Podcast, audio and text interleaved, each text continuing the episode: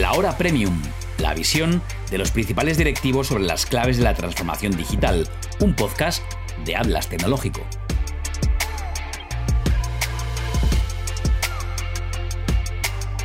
Ezequiel, eh, ¿qué tal? Buenos días. Soy Eugenio Mayor. Bienvenidos todos a, la, hora premium de Atlas Tecnológico. Este es un webinar que es especial por dos, motivos. En primer lugar, porque es el, webinar con el que arranca una iniciativa de, Atlas Tecnológico que se llama La Hora Premium, eh, que nos hace mucha ilusión porque la hemos concebido de una perspectiva eh, que nosotros pensamos que es innovadora, que es, consiste en, que sean directivos los que den claves a, otros directivos de, útiles para su negocio, eh, claves sobre asuntos de actualidad que no son fáciles de, analizar, sobre los que se vierte muchas veces mucha literatura. Y, yo siempre digo que qué mejores claves que las que pueda proporcionar un, directivo, ¿no? Porque los gurús, los analistas, en fin, pues eh, hacen sus interpretaciones, se quedan ahí, mañana cambian la slide y, ya está. Pero un directivo tiene que acertar. Y si no se acierta, pues si no acierta, pues en fin, eh, se juega su negocio, se juega su puesto, ¿no? Em, eh, nosotros queremos convertir a las tecnológico en un hub de conocimiento, en un espacio en el que se compartan ideas útiles y que muy enfocadas desde la perspectiva del negocio y desde, desde la perspectiva de la innovación. Y, ya convertir esa, esa filosofía, ese, planteamiento en, una especie, en un espacio de, de, formación, yo creo que convierte a, la hora premium en un momento muy especial. ¿no? Eh, luego os, comentaré más detalles del calendario. Eh, simplemente os diré que, que, los que participáis, los que os habéis inscrito en esta sesión de hoy, vais a recibir en exclusiva un informe elaborado por Ezequiel Navarro eh, que se titula Soberanía Industrial y Tecnológica eh, con, unas, eh, con un contenido excepcional. El segundo motivo por el que es especial este webinar, y permitidme que comparta pantalla, es porque lo protagoniza Ezequiel Navarro, que es una persona muy especial para Aldas y uno de los referentes en el, en el ámbito de la, de tecnológico en España. Eh, bueno, vamos a hablar del eh, Ezequiel Navarro, de, cómo superar la crisis de los semiconductores. Eh, Ezequiel Navarro es ingeniero industrial, especializado en, electrónica por la Universidad de Málaga y MBA por el IEP. entró como becario de investigación en la Universidad de Málaga por un proyecto para la empresa catalana de componentes electrónicos Premo, que desarrollaban en su planta andaluza es CEO de Premo, que es una empresa eh, que él define como una startup de, de 58 años. Es eh, una empresa sencillamente espectacular, trabaja para eh, todo el sector automovilístico, que es uno de los que exige unos estándares de calidad e innovación más altos del mundo. también pues, está presente en, los robots automatizados de, los almacenes de Amazon. tiene más de 130 patentes, varias decenas de las cuales hay que atribuir a Ezequiel. Además, es una persona muy inquieta, con mucha voluntad de transformar el ecosistema. Está presente en la Junta Directiva eh, de AMETI, que es miembro, de la Junta Directiva de PIMEC en Cataluña. Además, forma parte del programa Creciendo. En fin, un referente que, por, su posición en la, empresa está obligado a conocer muy de primera mano y con, mucha calidad de información eh, la situación de los semiconductores y, y bueno, pues eh, nada, sin más, sin más dilación, eh, te doy paso a Ezequiel. Muy bien. Pues muchas gracias a todos por, conectaros y, por, a Atlas por, esta iniciativa para poner en contacto a las personas que estamos en el, en el ecosistema y a las empresas que estamos en el, en el ecosistema. ¿Me estáis oyendo bien? ¿Se me oye bien? Sí, vale. Eh, ¿Cómo, ¿Cómo, hemos llegado hasta aquí? ¿no? Lo primero, ¿no? Antes de, yo creo que tendríamos que pensar, antes de hablar de cómo vamos a salir de esta situación con los semiconductores, cómo hemos llegado hasta aquí. ¿no? Estamos ahora en, una, en un momento en el que aproximadamente se van a dejar de fabricar entre 9 y 10 millones de vehículos eh, este año, de coche, este año en el mundo. ¿eh? Y eso básicamente está pasando eh, porque no hay, por, una situación en la que estamos en general, de que, ha sido definida como una situación de scarcity, nos faltan muchas cosas. Una de las que más se acusa son los semiconductores. Pero también eh, tenemos, tenemos estresadas las cadenas de suministro, la energía, los polímeros, los, precursores de polímeros como los ácidos teraftálicos.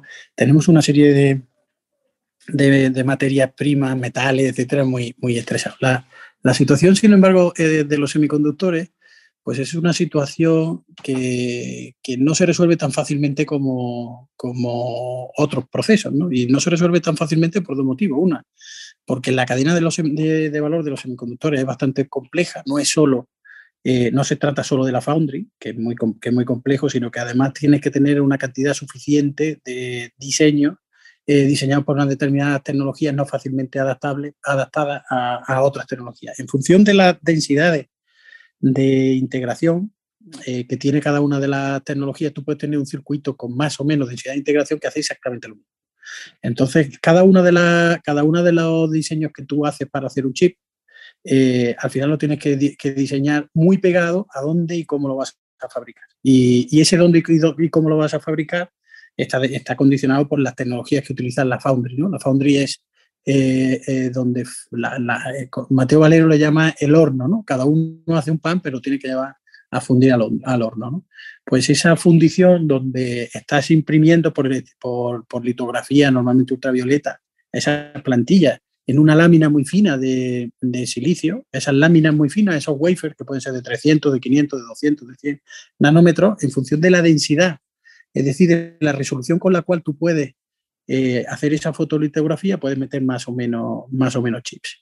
Y además, todos los comportamientos parásitos, todos los comportamientos de yield, todos los comportamientos de consumo energético, etcétera, eh, vienen delimitados por el tipo de tecnología, por el tipo de espesor, por la densidad de, por la densidad de integración, etcétera. Y eso condiciona eh, todo. Por tanto, uno de los puntos más crítico de la cadena de valor son las foundries. Sobre esto ya se, ha, hablado, muchísimo, qué está pasando con la foundry, lo revisaremos un poquito. Otro punto, aguas arriba, el tener suficiente y abundante eh, material prístino, tanto de carburo de silicio como de silicio monocristalino, como arseniuro de galio, eh, eh, bueno, los semiconductores que se utilizan para, hacer la, para hacer la oblea, que otra, otra de las cosas que a principio de este año ha, faltado, ha, faltado también. Es decir, tienes que esa, los semiconductores pues no se hacen con cualquier material, necesitan materiales cuanto más densidad de, integración. Y estamos hablando ahora, pues se está haciendo una raya entre los que son de menos de 28 nanómetros y de más de 28 nanómetros, pero en realidad pues de menos de 100 nanómetros es una alta densidad de, integración y de 100 nanómetros hacia arriba, sin embargo, donde está el gran volumen, eh, pues necesitan cada vez, cuanto más va a, dimensiones más pequeñas, más cerca de, lo que pueden ser los tamaños de las moléculas de los átomos en el silicio, pues necesitan mucha más pureza en el material que utilizan. Y por otra parte, para poder hacer eh, la cadena de valor también hay los proveedores de maquinaria. Hay, eh, los proveedores de, la, de las maquinarias de esta foundry, evidentemente, pues, son muy pocos y en concreto hay un par, tanto los que hacen las ópticas como los que hacen las propias máquinas de litografía ultravioleta, donde en eso Europa juega un papel líder mundial con, con la, con la tecnología emanada de Philips Semiconductores en Holanda, con ASML en la parte de, de las máquinas de, de litografía eh, ultravioleta. Y, y Besi también, otra compañía que sale de, de Philips eh, Semiconductors, que hace tecnologías para packaging. ¿Qué es el packaging? Pues el packaging es lo siguiente que hay detrás, de, detrás del proceso de la Foundry. ¿no? En el proceso de la Foundry tú vas a, obtener un disco, un disco con un, que es lo que se llama un wafer, una oblea, pues llena de repeticiones, que puedes tener miles o hasta millones de repeticiones en ese disco del, del circuito que has integrado y eso se tiene que despanelizar, se tiene que cortar, separar, se tiene que verificar y se tiene que poner en un soporte que permita su montaje. Bien, se, bien en un, bueno, hay muchísimos tipos de encasulado, eh, ese, encasulado que lo protege con una, con una transferencia de epoxi normalmente y, que le pone unos pines, que ya puede ser SMD, pin through hole, por debajo, QFP, hay decenas de tipos de encapsulado en función de dónde se va a usar, del grado, del grado térmico, de que, del, grado de, protección, de los grados de, vibración, etcétera, pues ese es otro universo de soluciones que se necesitan y que no se ha hablado mucho hasta que también, pues hace tres o cuatro semanas, o cinco semanas, eh, la afectación muy fuerte de la variante Delta en Malasia, pues cerró eh, una de, de, las zonas donde más packaging se hace del mundo. Por Malasia pasa aproximadamente el 13% del packaging de chips del mundo. Y por tanto, muchísimos de los chips que se fabrican en distintas eh, foundries, tanto en Taiwán como en, Corea, como en, China y en la propia Malasia, que también hay plantas de fabricación de chips, y Singapur, pues van a Malasia y allí se, se encapsulan. Y una vez que se han encapsulado, verificado y empaquetado en, en bandeja, en, blister, en blister o o en o en, cinta, en cinta de tape and reel para el, sistema automático de, montaje, de pick and place, eh, diríamos que ha acabado la cadena, la cadena de valor. No, no es estricto sensu así, desde el punto de vista hardware sí, pero hay una parte también de cargar el software que se puede que, se, que también hay una parte pues, de grabación etcétera que según los dispositivos digitales pues también hay una parte mayor mm, de valor añadido que hay que aportar toda esta cadena de valor ha tenido cuellos de botella y se, y se han manifestado y se han evidenciado en el proceso de recuperación por, post-Brexit. Post-Brexit, no, post-COVID. ¿Cuáles han sido las causas? La primera es que la capacidad de fabricación de chips ha ido creciendo más o menos un 10% en los últimos años y, la, y, la, y, la, y el mercado mundial ha ido creciendo. Y a principio de año, eh, la mayoría de los, de los consultoras, de los analistas y, las y de las propias founders y de sus propias asociaciones, en cuanto arranca, digamos, la, más o menos vaya por marzo o abril, que os lo he puesto en el informe que os voy a compartir, las propias consultoras dicen que el mercado en el año pasado iba a caer, el mercado de semiconductores iba a caer entre un 5 y un 15%, ¿vale? Es decir, nadie se esperaba que el resultado fuera todo lo contrario, que, que el mercado creciera muchísimo. Por tanto, nadie anticipó que, iba a haber un cambio, no solo en los patrones de demanda, sino también en el total de la demanda. ¿Qué, ha, sucedido? Ha sucedido eh, que sí, efectivamente el sector del automóvil compró menos, compró eh, un 16% menos de semiconductores el año pasado y además se comportó de una manera absolutamente ilógica y, y muchas de las cosas que le están pasando al sector del automóvil son responsabilidad directa de unas pésimas gestiones de compra, de compradores muy malos. Eh, que no se han preocupado eh, suficientemente de saber dónde se fabricaba el silicio que iba en los chips que ponía y si había la capacidad suficiente y cuánto se tardaba desde que se paraba una cadena de producción hasta que se, podía arrancar y cuántos eran los plazos, los plazos necesarios para aumentar capacidad, etcétera. De manera que cuando arranca el COVID se empiezan a cerrar los, lockdowns y se empiezan a cerrar plantas, lo que deciden los, los compradores es cancelar los pedidos. Y esto lo sabemos porque nos lo han cancelado nosotros también. O sea, hubo muchísimas plantas cerradas de todos los fabricantes, prácticamente en todo el mundo, y lo que hicieron en vez de aplazar la demanda, de, de, de, separar cuatro, cinco, seis, ocho semanas la demanda y, y, pedir que se atrasara las producciones, cortarla en seco. Eso hizo que evidentemente las plantas de semiconductores dejaran de fabricar esos chips, ¿eh? porque si me dice te cancelan los pedidos, te cancelan los pedidos. Pero ¿qué pasó? Además, pues que aparecieron demandas que no estaban previstas y aparecieron un crecimiento muy importante en todo lo que son periféricos, en PC, en todo lo que son GPUs, en todo lo que son... Eh, tengo aquí los datos porque, porque se hace...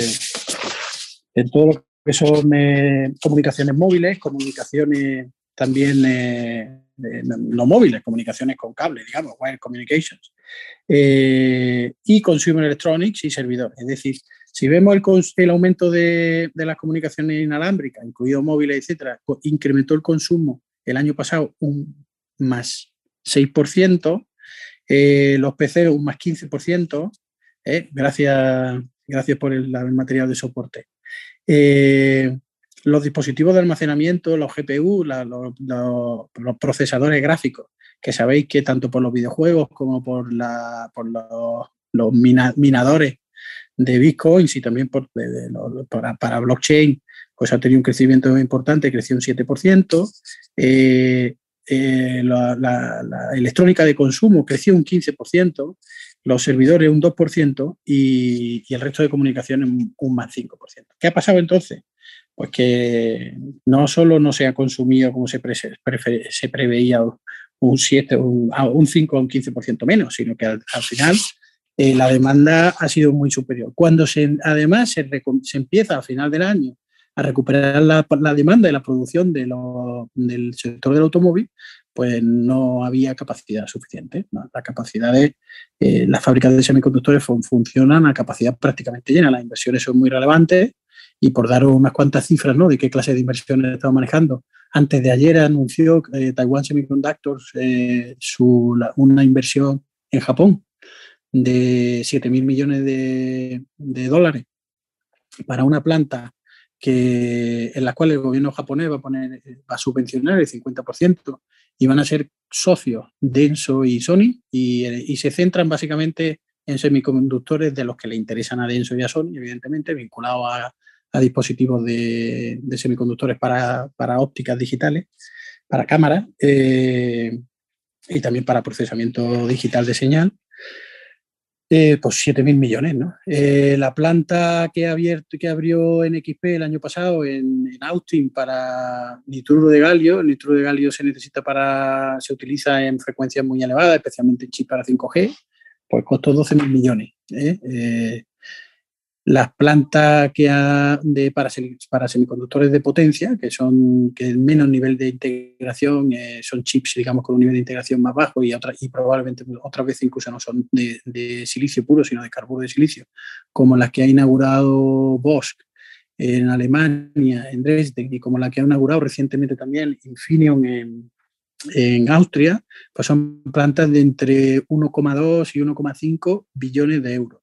Estos son los tipos de inversiones que tienen una planta de esta. Este, este eh, nivel de inversión, evidentemente, hoy por hoy, no solo está requiriendo que los estados se impliquen en esto porque lo han considerado un problema eh, geoestratégico, esto eh, a nadie se le escapa que, la microelectrónica es el petróleo del nuevo modelo de negocio, que es del, nuevo modelo económico, de, que es la economía digital.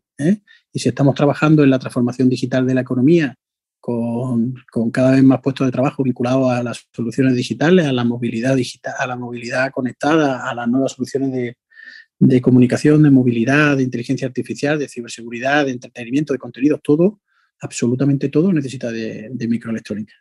Y con un consumo muy importante de microelectrónica digital, por una parte, y de memoria, que no dejan de ser eh, dispositivos asociados a la, microelectrónica digital.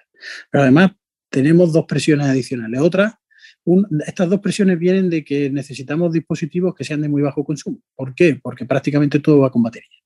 Al tener una, una, un, un gran crecimiento de las aplicaciones móviles, de las aplicaciones portátiles, ¿eh? Eh, de hecho, Apple ha sacado su nuevo modelo de Mac Pro, pues ya basado en una arquitectura en la que trabajó desde 1992 a 1995 Mario Nemirovsky, que es el, catedrático, el profesor, el chief architect de semiconductores con el que estamos colaborando en el Instituto Ricardo Valle, y ha metido a ARM en su, en su arquitectura. ¿Por qué? Pues porque procesa más rápido y más barato. Más barato desde el punto de vista de consumo energético y por tanto la presión sobre tener eh, pues, microprocesadores que procesen rápido, ¿eh? porque tengan mucha capacidad, muchos teraflops, mucha capacidad de proceso de operaciones punto flotante y a la vez eh, tengan poco consumo, pues te limita a tener que hacer chips de una muy alta densidad de, integración, es decir, por debajo de los 28 nanómetros, y ahí hay una carrera eh, en la que por debajo de los 10 nanómetros ya hay muy poca gente teniendo chips, pero que son las que hacen que los chips de 5G, por ejemplo, puedan ser universales y baratos. ¿eh? Eh, la inversión para desarrollar un chip de esto es enorme, tanto en el desarrollo, en el diseño, pero luego en la integración, y luego en la fabricación y las plantas que se necesitan, pero el coste unitario de un chip de 5G puede ser tan bajo que podamos pensar perfectísimamente en que el 5G va a estar en el futuro Igual que hoy no nos imaginamos que pues, tener un dispositivo, pues un móvil o un accesorio, cualquier tipo de accesorio, el, tu Alexa o, o tus auriculares que tienen conectividad Bluetooth, la, juguetes que tienen conectividad Wi-Fi o robótica que tiene Wi-Fi, eh, NFC, eh, Bluetooth, etcétera, pues todos los dispositivos tendrán también muy probablemente conectividad 5G, tanto para comunicaciones de máquina a máquina sin reo con redes privadas, redes privadas o como para lo que se llama el release 16 de 5G, como para comunicaciones eh, pues a través de redes de infraestructura de telecomunicaciones 5G. Todo esto pone presión en tener capacidades ¿eh? y tener soberanía eh, y que las zonas geoestratégicas, ¿no? las grandes zonas geoestratégicas, y aquí podríamos definir claramente China por un lado, el resto del sudeste asiático por otro lado, Estados Unidos y, y Europa, pues con unos intereses importantes en, en tener esas capacidades al menos mínimas cubiertas. No se trata de fabricártelo todo, eso no es, no es una aspiración lógica, pero sin embargo sí que hay, ha habido ya y, tenemos eh, un acta del Congreso americano apoyada por los dos partidos, como en lo que yo llamo un Bipartisan Act, que es eh, el, acta de, de, chips, de semiconductores, para América, que libera una cantidad enorme de fondos para, para el desarrollo de inversiones en, el campo de los semiconductores en Estados Unidos. Y tenemos también un acta europea, ¿eh? una directiva europea y una acta europea también de semiconductores, eh, impulsada por la Comisión von der Leyen y dotada de fondos a través de varias iniciativas eh, en las que se plantea, y el propio Terry Breton, en el documento que, que os compartirá Eugenio, está toda esta documentación, están los links, están los detalles. Este, este, este Terry Breton hace pues, aproximadamente un mes dice básicamente que vamos a lanzar, y esto ya lo conocíamos porque estamos trabajando en, en España en colaboración con el Ministerio de, de Industria en el IPCEI, en el segundo IPCEI europeo, un, IPCEI es un Important Project of Common European Interest. ¿eh? Son los grandes macroproyectos estratégicos eh, tractor europeos. ¿Qué, es, ¿Qué significa un IPCEI? Un IPCEI es un, es un instrumento para que los Estados miembros puedan poner recursos directamente en sus empresas para, para consideraciones que hayan sido calificadas como estratégicas y con intensidades de ayuda que pueden llegar hasta el 100% sin que sean eh, reconocidas o, o, consideradas como ayuda de Estado. Es decir, que los grandes países europeos, y a esta última iniciativa se han sumado 17 países, al primer IC hubo menos, eh, el núcleo duro, por supuesto, es Holanda, Francia, Inglaterra, Italia, eh, perdón, eh, Alemania, Italia, pues porque tienen una, ya tienen sus campeones en semiconductores, hemos mencionado unos cuantos, hemos mencionado a NXP en, en Holanda, hemos mencionado a, a Infineon y a, a Bosch en, Alemania. Hay que mencionar a ST Microelectronics, que es una, una franco, franco-italiana con una actividad relevante. Eh, pues en Grenoble, pero también en, Italia.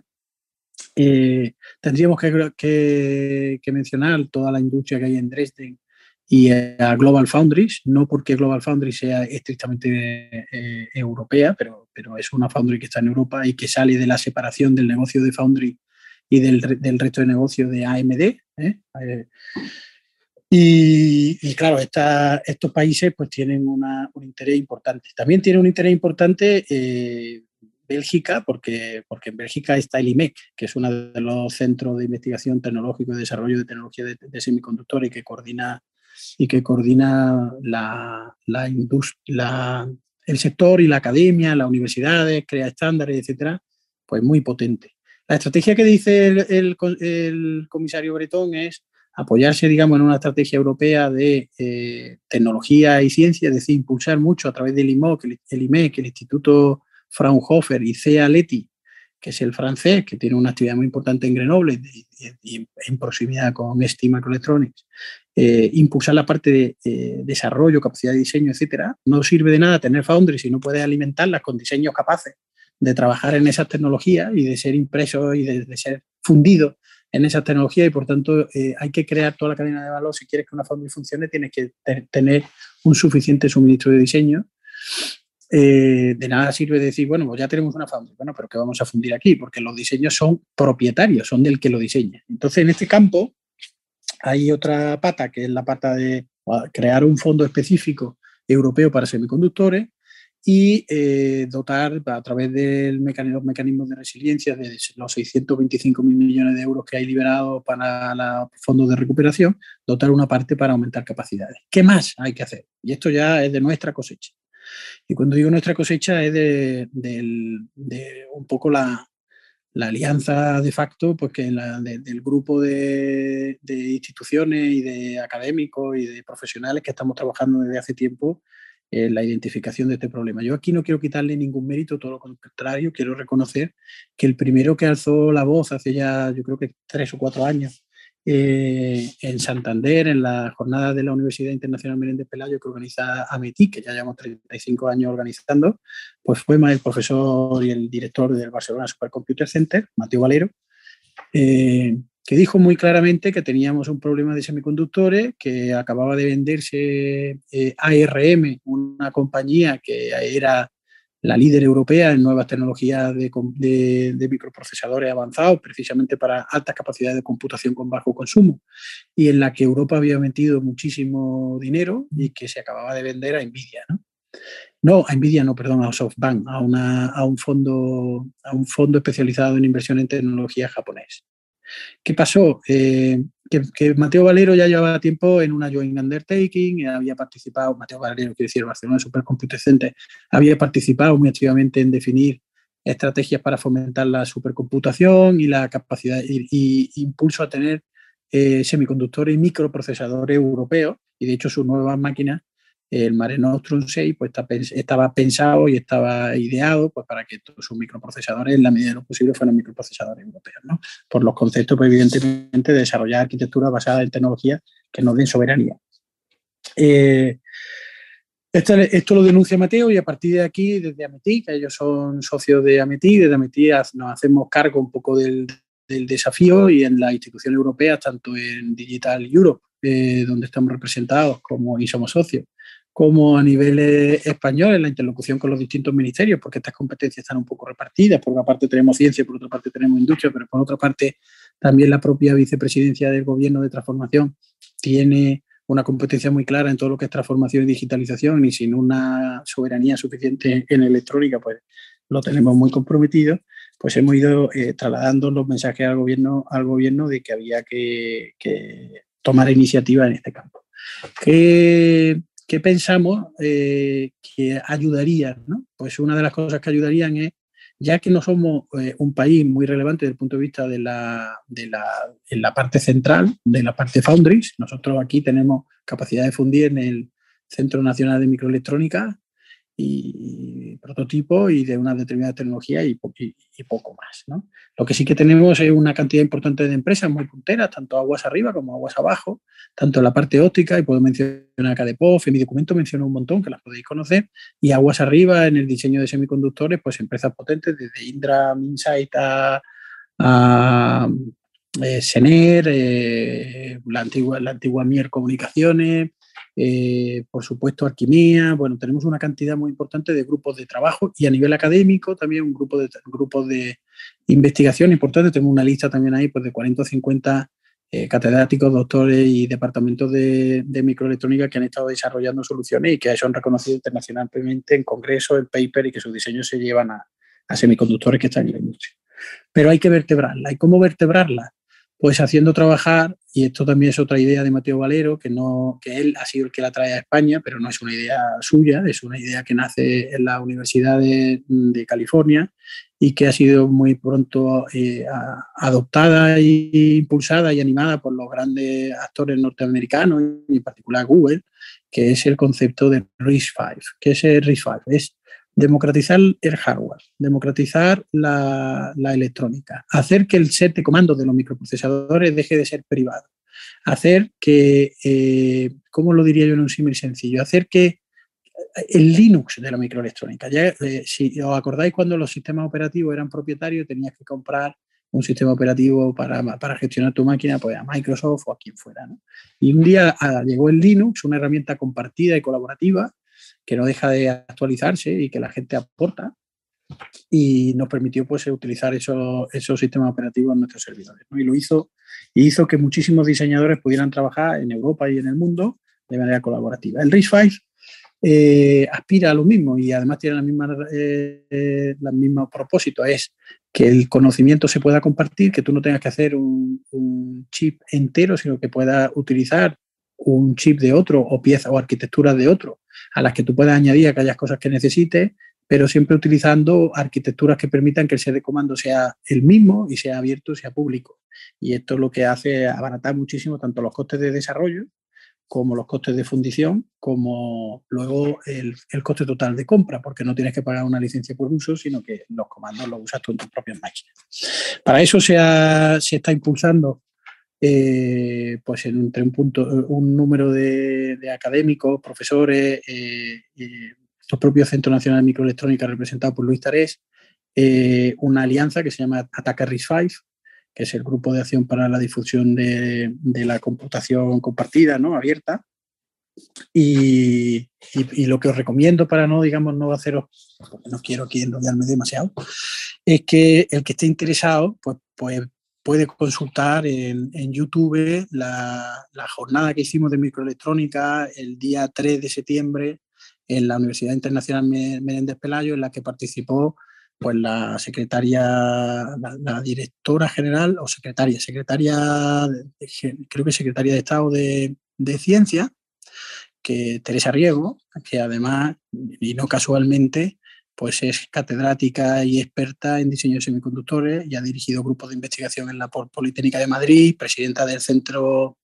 eh, del CEI, del Centro eh, de Electrónica Industrial, y, muy experta. Ha sido chair de, seminarios y congresos internacionales de, semiconductores. Tiene una dilatada experiencia. Yo creo que es interesante porque ella conoce tanto la parte investigadora como la parte académica, como la parte de política europea, como la parte de qué quiere hacer el gobierno ahora. Estuvo también eh, Jordi Linares, que es su director general que gestiona y está coordinando toda esta, eh, toda esta en el Ministerio de Industria, que gestiona toda esta eh, iniciativa y está muy activamente trabajando, impulsando y de una manera muy comprometida y muy, muy seria eh, todo lo relacionado con el rol de España en el IPCEI de microelectrónica. Estuvo el representante eh, del ministerio a propuesta de Ametic, nos pidieron un experto industrial y estuvo José María Inchenser, eh, pues autor de, de, muchos ASICs y diseño, y, eh, creador de la compañía SITSA, que sale de Telefónica y más de, y desarrollador eh, de un montón de, diseño de, semiconductores, muy, muy conocedor del sector de la industria, que es el que está negociando con los pares europeos y con las empresas europeas pues, los proyectos y los roles que pueda tener la industria española en, este IPCEI. Y también participó eh, el propio Luis Tarés como investigador y desarrollador de, semiconductores en el Centro Nacional de Microelectrónica. Yo creo que es muy recomendable. Las conclusiones fueron claras. Yo, yo diría eh, por primera vez España se mete en un IPCEI de microelectrónica, esto es muy importante y reconoce que es estratégico y, los y el gobierno así, así, lo reconoce y lo dota económicamente y lo dota con recursos. Eh, por primera vez también hay una, una coordinación importante entre, entre la, todas las partes académicas, todas las partes eh, empresariales articuladas por, por, por Ametic, que creo que es muy relevante, y hay iniciativas incluso eh, en la red de innovación Ricardo Valle y el primer polo que se ha prestado, que se ha ofrecido y que se está montando del, polo de innovación Ricardo, el Instituto de Innovación Ricardo Valle en Málaga, que tiene cinco áreas, 5G, eh, redes 5G y 5G Plus, vehículo autónomo y conectado, inteligencia artificial, ciberseguridad y eh, semiconductores y microelectrónica.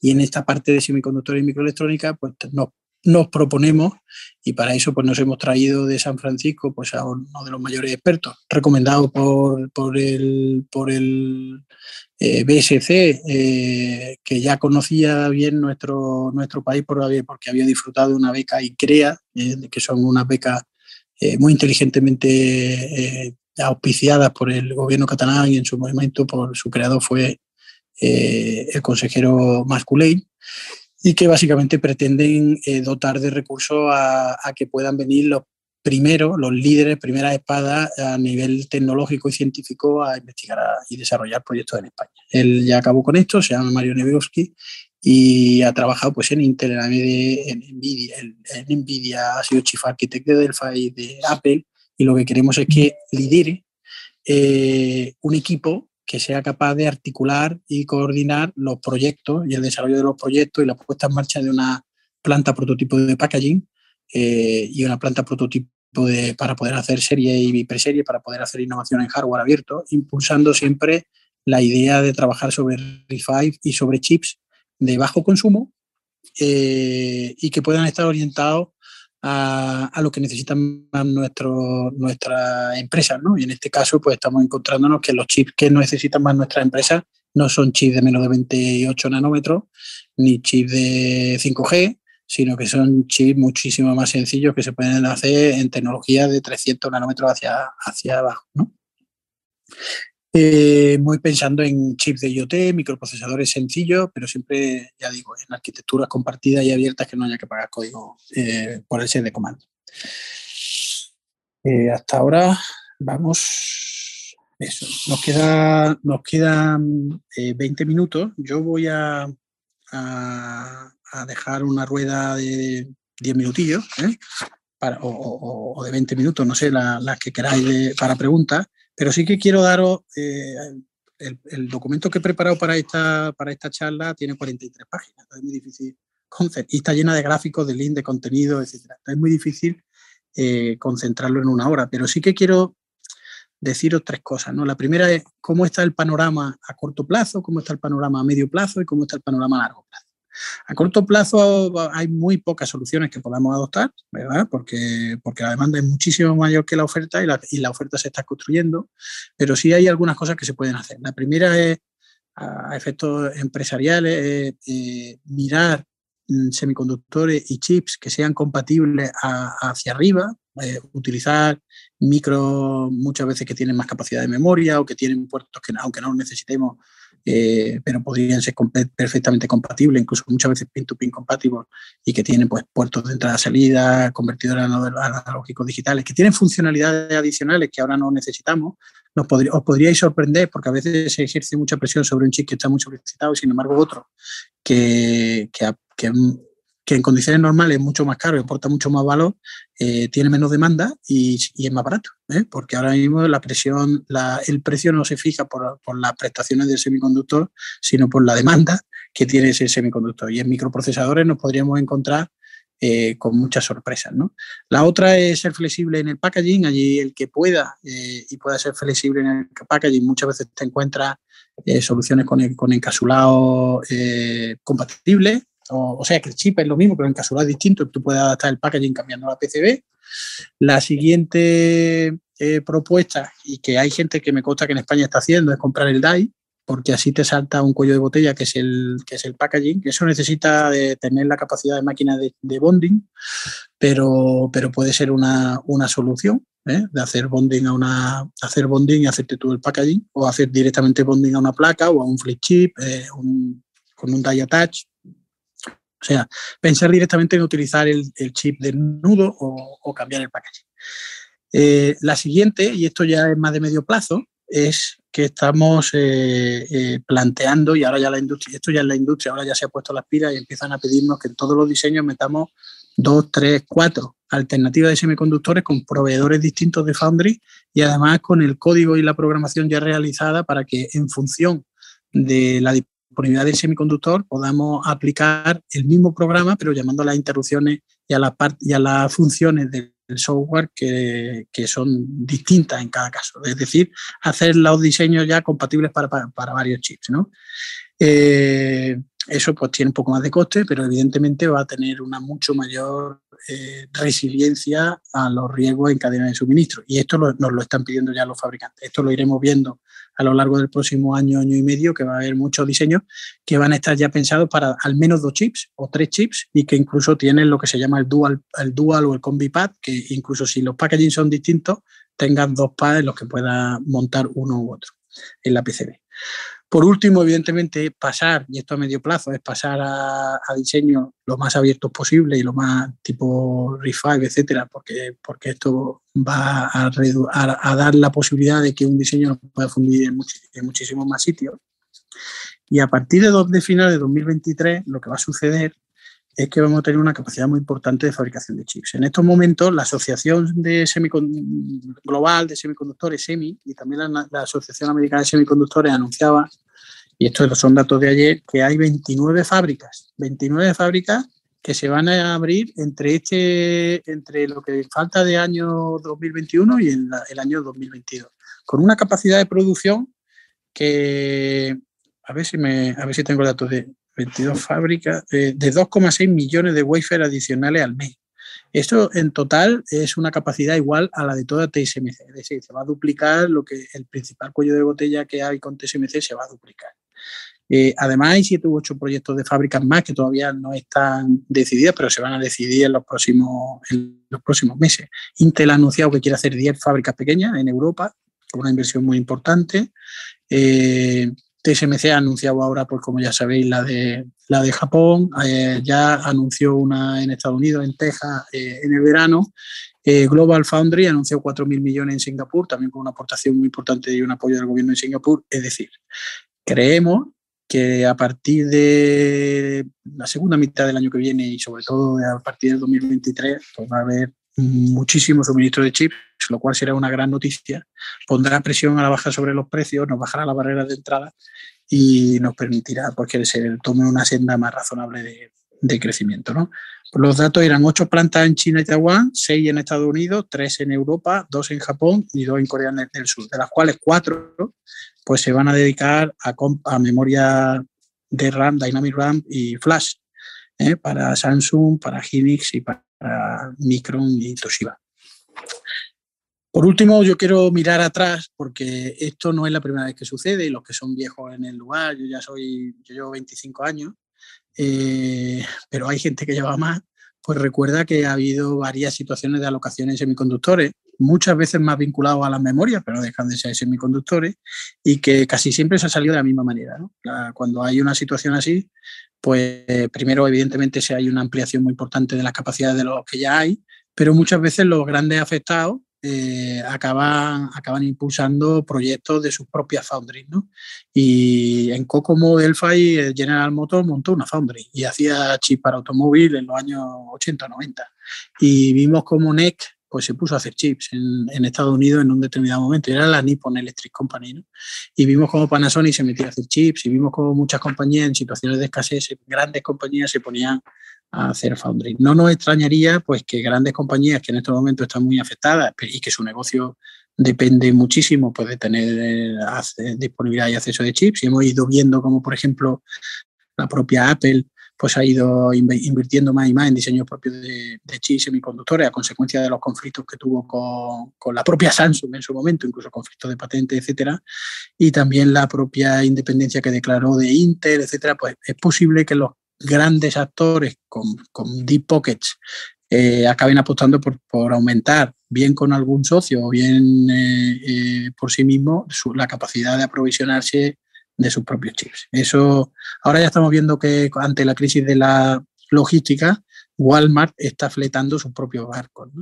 De alguna manera, los grandes actores, cuando ven que el sistema no funciona y no pueden utilizarlo, no van a, dejar sacrificar su negocio sin invertir.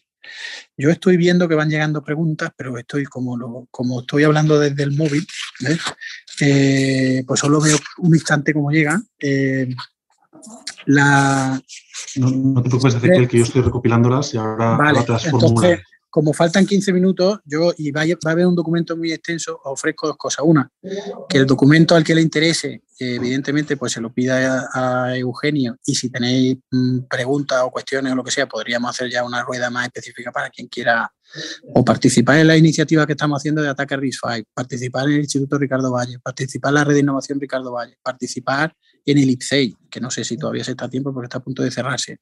Eh, saber los chips que estamos proponiendo y desarrollando para aumentar, digamos, la disponibilidad de soluciones para la industria española, ¿no? En IoT, etcétera. Y, etcétera, pues yo me ofrezco a que a través de Eugenio se pueda centralizar. Y ahora, si queréis, pues vemos un poco las la preguntas de los comentarios, ¿sí? Sí, eh, vamos a, entrar en, el turno de preguntas porque tenemos varias muy interesantes. Además, está claro que has, generado mucha expectativa, que yo creo que es importante. Fijaos que, todo con no solo, compartir, no solo compartir información, sino que además ha hecho una llamada a la colaboración, a, la participación, que es un poco lo que intentamos, no solo un conocimiento abstracto, sino llamadas a la acción.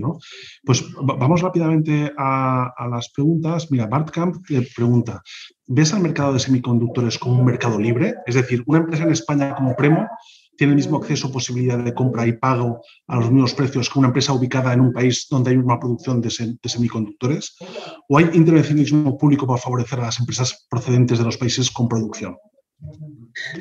Bueno, Arcam es un buen amigo, es un, no, no, pregunta, no, no, va descaminado en sus preguntas, es un muy buen investigador de, de políticas industriales y de qué hace a los países y a las políticas industriales y que hace a determinadas empresas, pues el líder es un experto en el conocimiento de International Niche Market Leaders. Recomiendo recomiendo que leáis su, su, paper porque es muy ilustrativo de que aquellos países y aquellas regiones o aquellas ciudades o aquellos territorios que son capaces de tener líderes mundiales de nicho son capaces de crecer más, son capaces de pagar mejores salarios, son más resilientes, crean más valor añadido, hacen más patentes, internacionalizan más, etc. Entonces, eh, mi reconocimiento, y aquí hago un poco de divulgación del trabajo de, de Barcamp, que es muy importante. Eh, una empresa como Premo puede comprar, la verdad es que nosotros sí que podemos comprar. Eh, o sea, la pregunta es, ¿el mercado es libre para Premo? Para Premo sí, pero Premo no es una empresa normal, porque en Corea pues tenemos actividad, en Singapur tenemos una pequeña actividad, en la India también, en China tenemos una actividad importante, tenemos una, nuestro distribuidor en, eh, en Japón la, propia, la propia Toyota, que distribuye a los mayores fabricantes de semiconductores del mundo. Bueno, nosotros no hemos tenido limitaciones desde el punto de vista de, oye, una empresa como Primo puede acceder libremente a semiconductores. En general sí. Lo que creo, sin embargo, es que en determinados tipos de semiconductores que puedan ser estratégicos, sobre todo todos aquellos que están relacionados con 5G y redes 5G, etcétera, y en determinados tipos de, aplicaciones, muy probablemente en estos momentos haya presiones importantes para que se prime a los campeones locales. Y de hecho hemos visto que en, la primer, en los primeros hachazos, y esto lo tengo por aquí, podéis ver, los primeros hachazos eh, al principio de la crisis, y tenéis un gráfico en la página 17 del documento, que lo, que lo pasará, eh, fueron el 25% del impacto, o sea, de los fabricantes de coches más impactados, el, eh, a Ford le impactó un 25%, a General Motors un 21%. Luego ya vino Subaru, Stellantis, o sea, los dos grandes fabricantes americanos tuvieron un impacto del 25 y el 21%, el mayor de toda la industria del automóvil mundial. ¿Por qué? Pues porque probablemente Estados Unidos sea la economía mm, que más ha deslocalizado su industria del mundo. Y estaban en una situación en la que efectivamente se hubieran tenido eh, semiconductores en casa, sus grandes campeones locales, eh, mundiales, pero, pero, de, pero de casa no habrían sufrido tanto. Yo os doy el dato de cuánto ha sufrido Hyundai, ¿no? Pues Hyundai Kia solo ha sufrido un 2% de caída. Y Hyundai está en Corea. Y en Corea hay una capacidad de semiconductores pues muy importante porque tienen para ello y para exportar. Y evidentemente no, no, hacen todos los semiconductores. Hoy en día nadie es autónomo eh, o completamente independiente, pero evidentemente es obvio por los impactos que veis aquí que aquellas economías que tenían foundry, eh, sus campeones, han sufrido menos. No sé si te he contestado, Bart. Pero, bueno, si no, hacemos un privado. Bueno, eh, esto, es lo que hace eh, muy, muy especial este formato de, la hora premium, ¿no? que, el, intercambio es directo. Juan Carlos López dice, en Europa impulsó enormemente la microelectrónica a finales de los 80 y los 90 en los programas europeos Split y las, y las acciones Europa. También en España con la creación del CNM, CNM y el programa GAME que registró Cotec. Sin embargo, fuerza inicial, Sí. Eh, Game. Sin, embargo, esa fuerza inicial decayó y ahora nos encontramos con la necesidad de volver a reactivarla. ¿No es esto un déjà eh, ¿no, es esto un poco, ¿No es un poco tarde? ¿No demuestra un fallo de eh, estrategia para lo que, la vieja Europa? Yo, yo, percibo el déjà vu, por, yo no lo viví, o sea, cuando lo viví, pues yo era un niño, ¿no? Yo en los 80, pues yo tenía, pues no sé, cinco, en 1980 yo tenía 6 años, ¿no? pero sí que mis colegas, tanto de Ametí, que son más senior que yo y que vivieron el GAME, y tanto y, los colaboradores con la propia Teresa Riego, el otro día lo comentaba en la, en la mesa y otros dice, oye, es que hemos hecho muchísimo, se ha metido muchísimo dinero eh, y ahora nos encontramos en esta. Bueno, es evidente que la apuesta, esto es como si metiera muchísimo dinero en refinería en los años 60 y 70 y de repente lo dejara y ahora de repente te des cuenta de que, está de, que no tiene gasolina. ¿no? Eh, estos esfuerzos que en aspectos estratégicos deben ser continuados eh, y si lo abandonas te acabas encontrando pues, con una situación como esta. Y ahora Europa pues tiene un peso desde el 10%, también os doy un gráfico por ahí de cuál es el peso de los semiconductores, que era de más del, de más del 80%, se aprovisionaba de semiconductores propios Europa y con el plan que hay ahora, y si no se modifica, va a acabar teniendo menos de un 5%. Y el plan de la de la, eh, aquí lo tengo, sí. Eh, en 1990 Europa tenía, pues del 35 al 80, pues tenía por aquí un 35, un 40% ¿eh? de la cuota mundial y esto pues va a ir quedando en 2030, pues no tendrá ni un 5, a menos que se haga, que se tomen medidas. La, la, Comisión von der Leyen pues, está planteando tener un 20, ¿no? Es, duplicar. ¿Es un déjà vu? Yo no tengo duda con todo lo que me habéis contado que es un déjà vu. Si volvemos a hacer lo mismo y nos viene luego un ataque de neoliberalismo ultranza y pensamos que la mano silenciosa del mercado va a, hacer inversiones de estos calados, que son 129 mil millones de, dólares lo que, está, lo que se está invirtiendo, pues es muy difícil, porque los mercados no siempre lo hace, lo regulan todo. Y de hecho, ya sabemos que las grandes industrias en su momento pues, energéticas no serían como son si no hubieran tenido grandes apoyo en su momento de los estados. ¿no? La propia Endesa nuestra, las empresas francesas, por ejemplo, siguen siendo públicas, energéticas, o sea, las grandes apuestas estratégicas de las cuales depende tu futuro y que son de gran inversión y, que tienen un gran impacto, digamos, en el bienestar futuro y en la capacidad de desarrollar valor y de sustentar eh, el progreso y, y el estado del bienestar, pues necesitan apoyo del Estado continuado. Eso es así. Eh, ahora estás en mute. Cierto, disculpa. Fran Alcalá, ¿cómo crees que las empresas OEM, eh, que como has señalado compramos microcontroladores, etcétera, vemos la salida de la crisis? ¿Y alguna expectativa de cuándo poder volver a comprarlos? Bueno, Fran también es muy conocedor de, este sector. ¿eh? Yo creo que, que Fran, que ha estado desarrollando y diseñando semiconductores en en Alcatel, en Amberes para, para el ADSL, etcétera, no puede contar mucho más que yo detalles de esta industria. ¿Cómo creo? yo estoy viendo, como siempre, las recuperaciones van por barrio y nosotros empezamos a ver pues que, que por ejemplo, en China empiezan a normalizarse ciertos mercados de, de suministro ¿no? y de aprovisionamiento y sin embargo en otros sitios siguen estando estresados. Probablemente también porque no ayuda que la logística está carísima y que las cadenas de suministro están muy tensas y que las grandes redes de distribución y los grandes operadores de distribución han dejado seco su inventario y se tienen que reponer. Pero, pero empezamos a ver recuperación eh, en ciertos mercados. Ahora, mm, eh, que volver a comprar como antes, en cantidades relativamente pequeñas y, y, con plazos de entrega relativamente cortos productos relativamente commodity, pues va a ser, yo creo que por lo menos hasta final del año que viene no va a suceder. ¿eh? Eh, especialmente los chips que le gustan a Frank, que son chips ARM, corte M4 de ARM, que son chips que están muy perseguidos porque, porque son chips para IoT, que duran 10 años la batería, gracias a que son capaces de hacer proezas pues con una corriente muy, muy, muy, muy baja de consumo y esto está muy buscado. Y ARM en estos momentos, como todos sabéis, está pendiente de que el gobierno eh, inglés apruebe la adquisición por parte de Nvidia. ¿eh? Eh, el propio Mateo Valero ya públicamente ha dicho en varias ocasiones, y también lo dijo en la Universidad Internacional de Pelayo, que Europa debería comprar ARM.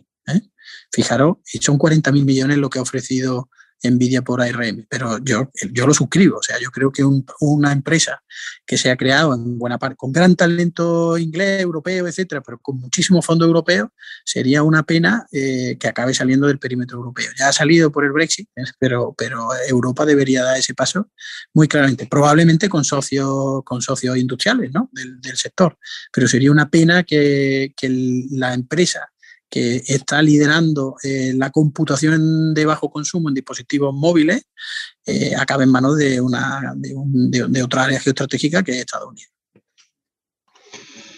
Eh, Alex Joshua pregunta, ¿piensas que las empresas de robótica se podrán provisionar de los componentes necesarios en la Unión Europea o España? Eh, nosotros estamos en varias iniciativas de robótica, como tú sabes, y, la verdad es que la robótica también está en otro proceso de que sea colaborativa y abierta. Eh, así como existe el RISC-V para, para hacer hardware abierto, existe el ROS, el Robotic Operating System, y la robótica abierta y colaborativa, y, te puedes encontrar los repositorios de ROS en, en GitHub pues con todos los códigos de programación de robots, de, de, pattern recognition hasta movimiento, visión, etcétera. Y está habiendo toda una, una fortísima eh, eh, dinámica de colaboración mundial en robótica para que la robótica tampoco sea propietaria estamos viendo pues que ya, igual que antes, pues tú ibas a ABB o a Stobli o a, Fuji o a, no sé, a, Mitsubishi Robotics y te vendían un robot y no, podías acceder ni a los registros, ni al código, ni nada, y todo era de ellos y era propietario y hasta el mantenimiento lo tenías que hacer con ellos.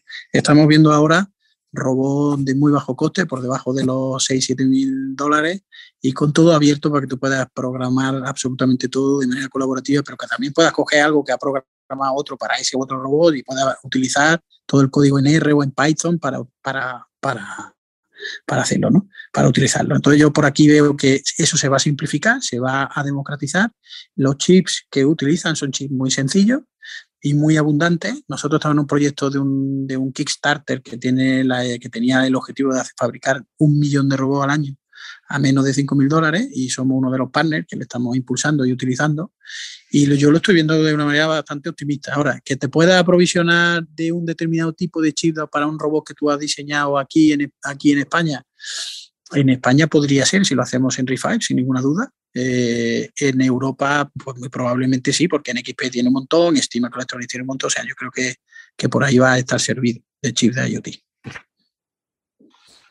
Bueno, pues muchas gracias, Ezequiel. Yo creo que ha sido una experiencia eh, que ha superado las expectativas. De, verdad, ha sido un CEO compartiendo claves, compartiendo sus lecturas, compartiendo sus impresiones del mercado y CEOs preguntando. Es decir, yo creo que, ha estado bueno, pues muy presente el tema de la utilidad de la, conversación y, de esta iniciativa, que, va a continuar así. O sea, nuestra idea, nuestra idea es, pues eh, os voy a, contar un poquillo, si me permitís, y ahora ya sin el, pequeño fallo que ha habido inicialmente en la presentación, un poco cuál va a ser la dinámica de, la Aura Premium, que está concebida para que esta misma experiencia que habéis tenido hoy con, con Ezequiel la tengáis con otros directivos de primer nivel eh, en, España. ¿no? Eh, bueno, la próxima sesión será el 28 de octubre con Mario Tascón, que es director general en Prodigioso Volcán y colaborador en Nadas Tecnológico. Es una referente pues, en, mis sectores de la comunicación. Eh, ha sido presidente de la Fundación Fundeu y desde luego es uno de los grandes expertos en España sobre el marketing digital y el relato de las empresas. Pues también, como, como Ezequiel, os contará cuáles son sus impresiones cuáles son los asuntos que en, su, opinión van a ser clave a corto y a, medio plazo y cuál es su posición, su, opinión al respecto, es decir, de, qué criterio tiene él formado sobre esos cambios que, se avecinan y podéis preguntarle. De forma que yo creo que este tipo de encuentros, eh, bueno, pues van a ser van a estar presididos por, el, principio de la utilidad. Ahora bien, eh, a partir de mayo, eh, la sesión de, decir que queríamos que fuera abierta para que, para que lo vivierais, para que probarais un poco la experiencia, para que comprobarais que está diseñado con una voluntad de, realmente ser, eh, enriquecer el propio negocio. En adelante sí que vamos a, permitir el acceso a usuarios premium. de forma que os invitamos a convertiros en usuarios premium de Atlas Tecnológico que, como os digo, está concebido como un eh, hub de conocimiento en el que no solo vais a, poder compartir ideas, sino que vais a poder compartir negocio, encontrar partners y, enriquecer vuestra, vuestra actividad, solucionando eh, quizás eh, una de las grandes incógnitas o unas que tienen más difícil resolución, que es con quién me, me, asocio para hacer realidad esas ideas que yo creo que van a impulsar mi negocio. Eh, en cuanto al oro premium, pues el calendario veis que ya está, eh, que ya lo tenemos eh, planificado hasta septiembre del año que viene, con, bueno, un montón de, directivos de primer nivel. Después de Mario Dascón, pues ya os anticipo que va a estar hablando Bruno Zendón, que es un miembro del Consejo Asesor de, de FOM, y también uno de los directivos, de los directivos senior de Facebook, o sea, una de las personas que está en ese 1% de la cúpula directiva de Facebook. Nos va a hablar de las tendencias en interface de datos y el futuro del smartphone. Nada más, nada menos. Es decir, que la visión que pueda tener Bruno, y imaginaos lo importante que pueda ser eh, conocer sus impresiones sobre, sobre algo tan, tan decisivo en, la economía. Bueno, pues tendremos a Saria Mediavilla, José Manuel Sánchez Pedregal, de MSA, a José Luis Casal de Booker, eh, hablándonos también de marca personal, Alberto Villalobos hablando de, 5G, eh, Nuria Marcos de,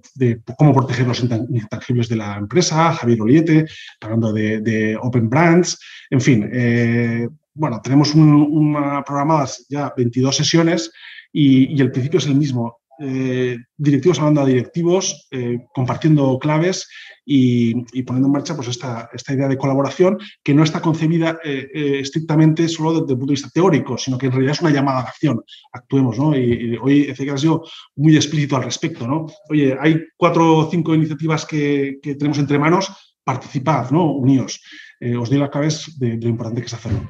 Mil gracias, Ezequiel, por, por participar, por sumarte y por lo tanto el, el, que ha estrenado la iniciativa, yo creo que, de mejor forma era, eh, imposible ¿no? Eh, iniciarla. Y nada, nos emplazamos para dentro de dos semanas con Mario Tascón. Muchas gracias a todos. Muy bien.